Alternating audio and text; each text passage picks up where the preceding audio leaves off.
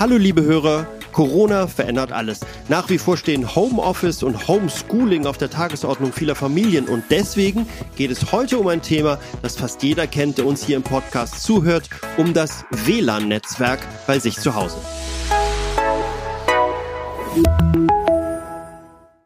Dass das Heimnetzwerk problemlos funktioniert, ist gerade in der aktuellen Situation so wichtig wie die Versorgung mit Strom, Gas, Wasser oder Pizza. Denn wenn das WLAN zickt, dann herrscht zu Hause Großalarm. Die Videokonferenz bricht zusammen, die Online-Lernplattform friert ein und der Bildschirm beim Streaming bleibt dunkel. Das will niemand. Mittlerweile sind ja Unmengen von Geräten über den heimischen Router verbunden. Und auch ein bisschen Smart Home hat mittlerweile fast jeder zu Hause.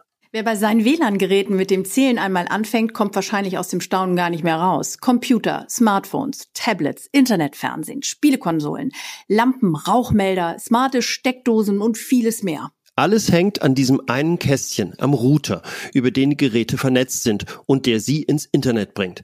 Wenn es hier Probleme gibt, dann liegt es häufig gar nicht an der Internetleitung oder an zu vielen Menschen im Haushalt, die gleichzeitig surfen und die Leitung ausbremsen sondern es liegt am nämlichen Router, also praktisch dem Gehirn eines modernen Haushalts. Aber gegen dessen Denkschwäche gibt es einige Rezepte. Das kann daran liegen, dass der Router einfach veraltet oder unterdimensioniert ist. Dann lohnt sich ein Blick auf die aktuellen Speedport-Router der Telekom. Oder es gibt Störquellen im Haushalt, die den Empfang beeinträchtigen. Das können zum Beispiel die Mikrowelle oder das Babyphone sein. Und die Fußbodenheizung sorgt zwar für wunderbar warme Füße, mhm, die kann aber auch das WLAN-Signal ganz schön durcheinander bringen. Übrigens, zum WLAN-Signal fällt mir der Lieblingsspruch aller Immobilienmakler ein, Georg. Lage, Lage, Lage. Du meinst also den Standort des Routers, wo er aufgestellt ist? Ha, genau. Wo der Router steht, ist wirklich das A und O eines schnellen und stabilen Heimnetzwerks. Da beißt die Maus keinen Faden ab. Weil das Funksignal 10, vielleicht maximal 20 Meter weit reicht, sollte der Router so nah wie möglich an den Empfängern stehen. Und es sollten eben möglichst wenig Hindernisse wie dicke Wände oder Schränke im Weg sein. Eisen- oder Blechregale, in denen der Router steht, sind übrigens auch schlecht. Das Metall kann das WLAN-Signal stören. Besser ist das gute alte Holzregal.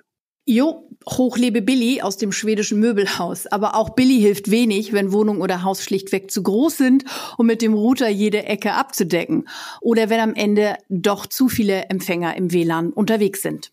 Dann lautet das Zauberwort Mesh. In einem sogenannten Mesh-WLAN sorgen mehrere Zugangspunkte dafür, dass sich auch größere Flächen mit einem Funksignal abdecken lassen. Der Name kommt vom englischen to mesh, heute also auch ein Brush up your English. Auf Deutsch heißt das Ganze ineinandergreifen und beschreibt schon, um was es geht. Im Gegensatz zu einem Standard-WLAN, bei dem nur der Router alle Geräte versorgt, greifen hier mehrere Zugangspunkte im Haushalt ineinander und erzeugen ein flächendeckendes WLAN-Netz. Klingt gut. Was braucht man dafür und wie funktioniert's? Also, erste Voraussetzung ist ein meshfähiger Router wie zum Beispiel unser Speedport Smart 3. Mit ihm lassen sich bis zu fünf Mesh-Repeater verbinden. Das sind dann die einzelnen Funkstationen, die das WLAN-Signal in der ganzen Wohnung oder im ganzen Haus verteilen, auch über mehrere Etagen übrigens bis dann auch wirklich der letzte Quadratmeter abgedeckt ist. Die Einrichtung ist nicht kompliziert, aber was machen diejenigen, die sich das selber nicht zutrauen? Kein Problem, Georg. Unser Service unterstützt unsere Kunden mit einem rundum sorglos Paket beim Einrichten und Optimieren ihrer WLAN-Netze. Entweder telefonisch oder durch einen Experten, der nach Hause kommt. Auch in Zeiten von Corona mit entsprechenden Schutzmaßnahmen natürlich. Und so wird das WLAN dann bestimmt zum Heimerfolg. Wir konzentrieren uns auf die nächste Ausgabe unseres Podcasts, mit der wir uns demnächst wieder melden, im Mobilfunknetz oder daheim im WLAN, ganz wie ihr möchtet. Bis dahin sagen wir Tschüss.